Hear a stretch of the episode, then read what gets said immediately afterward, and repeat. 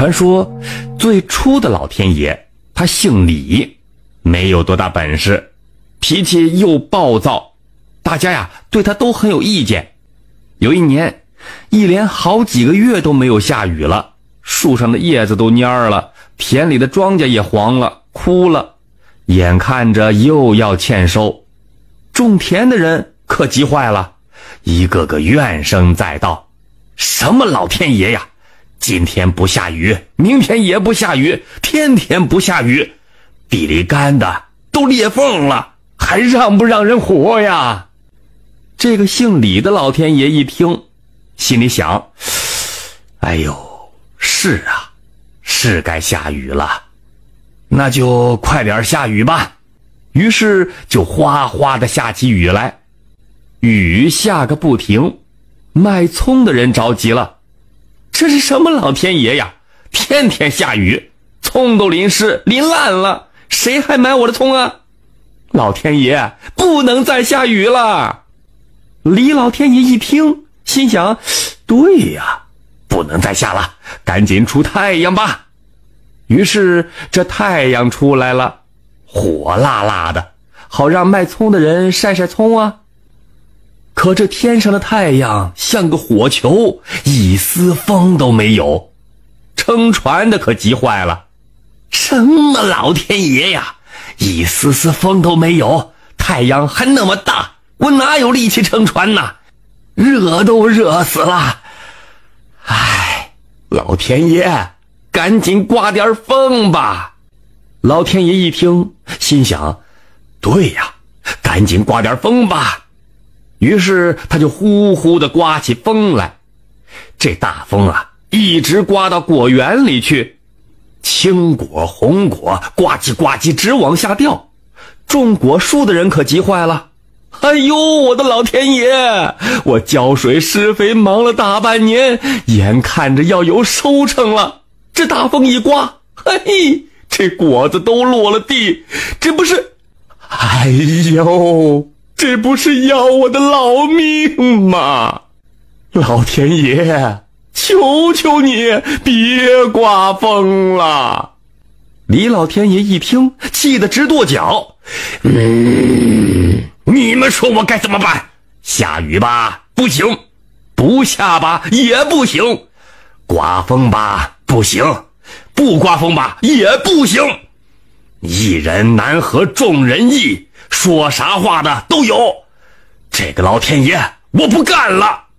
姓李的老天爷撒手不管了。哎呦，这可如何是好啊？天上的神仙可犯难了。最后大家一商量，算了，还是到人间再去找一个老天爷。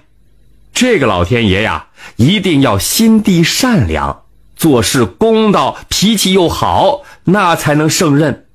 太白金星也下了凡，他呢变成了一个老和尚，四处化缘。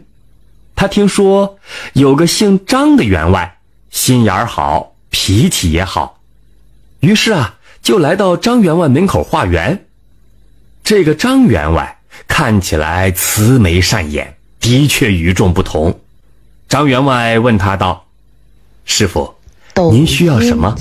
是要面呢，还是要米呢？太白金星化身的这个老和尚说：“施主，贫僧不要面，也不要米，只想饱饱的吃一顿。”哦，那没问题。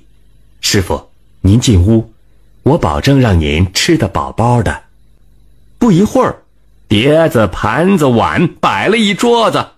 老和尚也不客气，又是吃又是喝，吃饱了，他嘴一抹，手一推，只听哗啦一声，桌子倒了，所有的碟子、盘子、碗都碎了。这张员外也不生气，说：“碎了就碎了，管家，拿车子再去买。”天黑了，晚饭又摆上桌。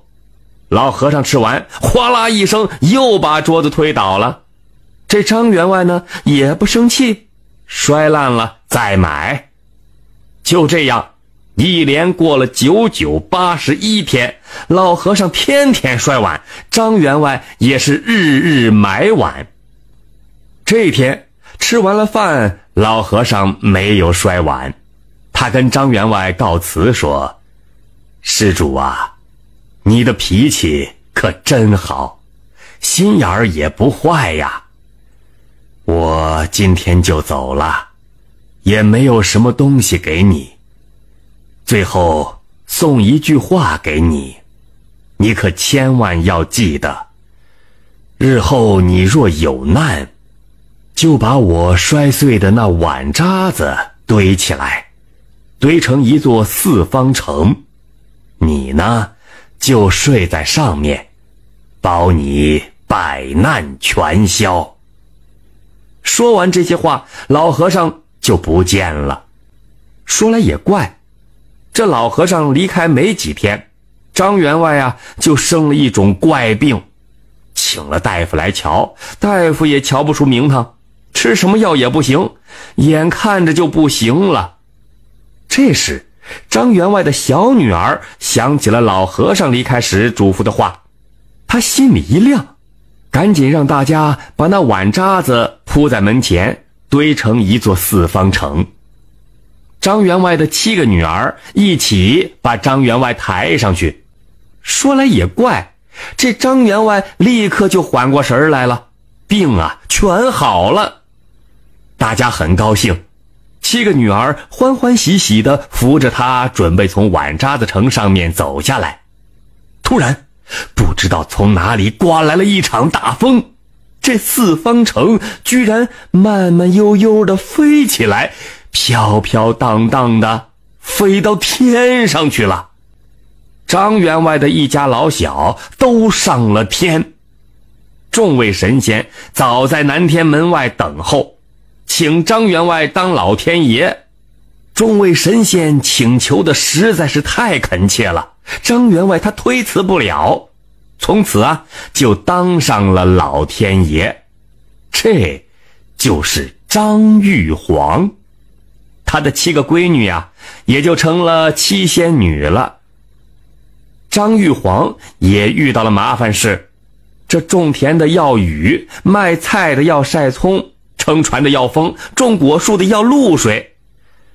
张玉皇一听，嗯，于是呀，他就下了一道圣旨，上面写道：“黑夜里下雨，白天晴。”夜浇庄稼，日晒葱，果树园里降甘露，河里刮风，催帆行。大伙儿一听，哎，还是这道圣旨英明，分开时间，分开地方，做不同的事儿，让不同需求的人都能得到满足。嘿，这个老天爷！还真不错。感谢收听名城故事会，喜欢听故事的朋友，那就点个关注吧。